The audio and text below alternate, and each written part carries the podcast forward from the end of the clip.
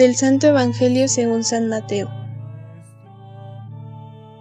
En aquel tiempo Jesús dijo a sus discípulos, Cuando ustedes hagan oración, no hablen mucho, como los paganos, que se imaginan que a fuerza de mucho hablar serán escuchados. No los imiten, porque el Padre sabe lo que les hace falta, antes de que se lo pidan. Ustedes, pues, oren así. Padre nuestro que estás en el cielo, santificado sea tu nombre. Venga tu reino, hágase tu voluntad en la tierra como en el cielo. Danos hoy nuestro pan de cada día. Perdona nuestras ofensas, como también nosotros perdonamos a los que nos ofenden. No nos dejes caer en tentación y líbranos del mal. Si ustedes perdonan las faltas a los hombres, también a ustedes los perdonará el Padre Celestial. Pero si ustedes no perdonan a los hombres, tampoco el Padre les perdonará a ustedes sus faltas. Palabra del Señor.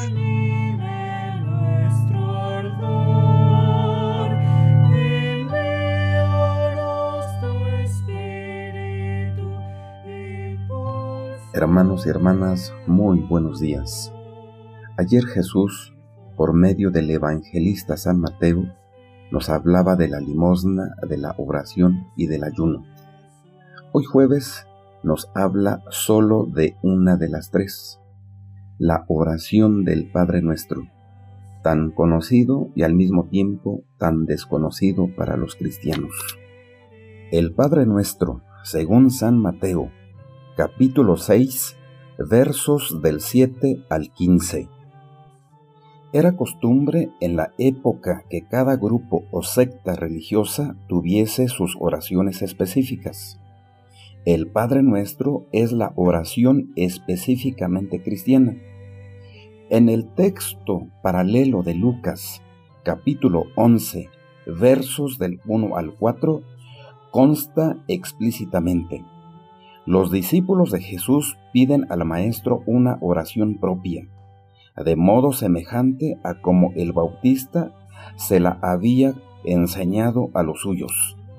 En el texto de Mateo, esta idea se halla contenida implícitamente al decir Jesús, ustedes oren así. Padre nuestro, que estás en los cielos. La consideración de Dios como Padre no era infrecuente en las religiones antiguas. Entre los griegos se le llamaba así por ser padre de todo, es decir, en cuanto creador. En el Antiguo Testamento Dios es llamado Padre de Israel por la especial relación con su pueblo al que había sacado de la esclavitud y protegido con señales evidentes. ¿Qué sentido tiene en nuestra oración? Jesús es el Hijo de Dios los que le siguen y están unidos a Él participan de esta filiación. Probablemente estamos ante la característica que más impresionó a los primeros cristianos de la predicación de Jesús. Tanto es así que el título de Padre, Abba, fue simplemente transcrito, no traducido, por esta impresión y respeto. Y así ha llegado hasta nosotros en los textos del Nuevo Testamento. Por eso el Padre Nuestro es la oración de los hijos de Dios. Santificado sea tu nombre. En la lengua de la Biblia, el nombre de Dios es Dios mismo. El nombre se identifica con la persona. Dios es el santo por excelencia, el tres veces santo, el totalmente otro el trascendente. Pero este Dios trascendente se ha manifestado y dado a conocer. Es lo que pedimos al decir, santificado sea tu nombre, que se manifieste, se dé a conocer y cumpla sus promesas, y que esto se amplíe y extienda cada vez más. Las dos peticiones siguientes insisten en la misma idea venga a nosotros tu reino. La predicación de Jesús en los sinópticos gira en torno al reino. El reino o reinado de Dios significa el nuevo orden o estado de cosas en el que sea reconocida y aceptada su soberanía. Es el nuevo eón, los cielos nuevos y la tierra nueva, donde sean superados los poderes hostiles de Dios. Este reino es actualidad y presencia a partir de la presencia de Jesús, pero se pide su reconocimiento en el momento presente y se espera la plena revelación para el futuro. Hágase tu voluntad. Estamos en la línea de las dos peticiones anteriores. En esta se manifiesta el anhelo de que la voluntad de Dios se cumpla en la tierra como ocurre en el cielo. El pan nuestro de cada día, dánoslo hoy. El mañana está en las manos de Dios. El hombre debe trabajar sin complejo de almacenista. Se pide a Dios el poder satisfacer las necesidades de cada día, y probablemente se pide a Dios otro pan que es medio de comunión, el pan que es Cristo mismo, asimilado por la fe y el pan de la Eucaristía. Perdónanos nuestras ofensas. Las deudas de que se habla deben ser entendidas en el sentido de culpas o pecados.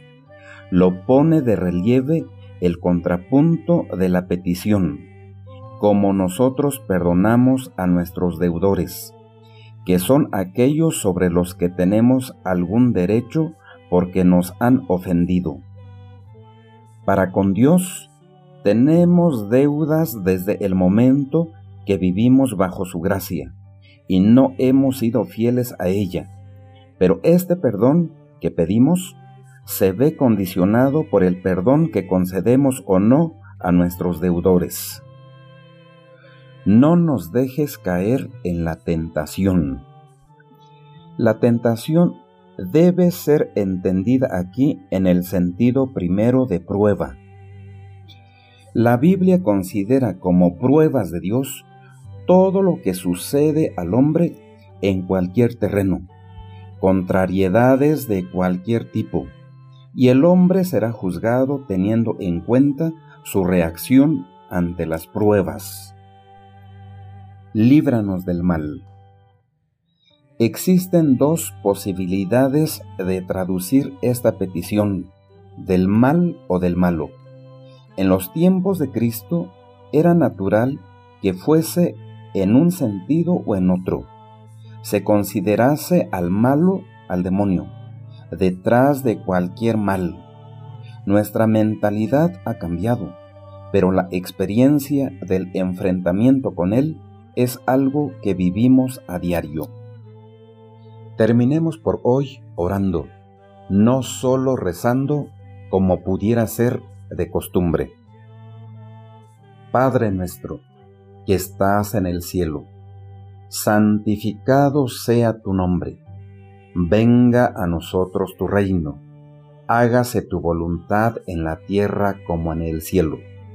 Danos hoy nuestro pan de cada día Perdona nuestras ofensas, como también nosotros perdonamos a los que nos ofenden.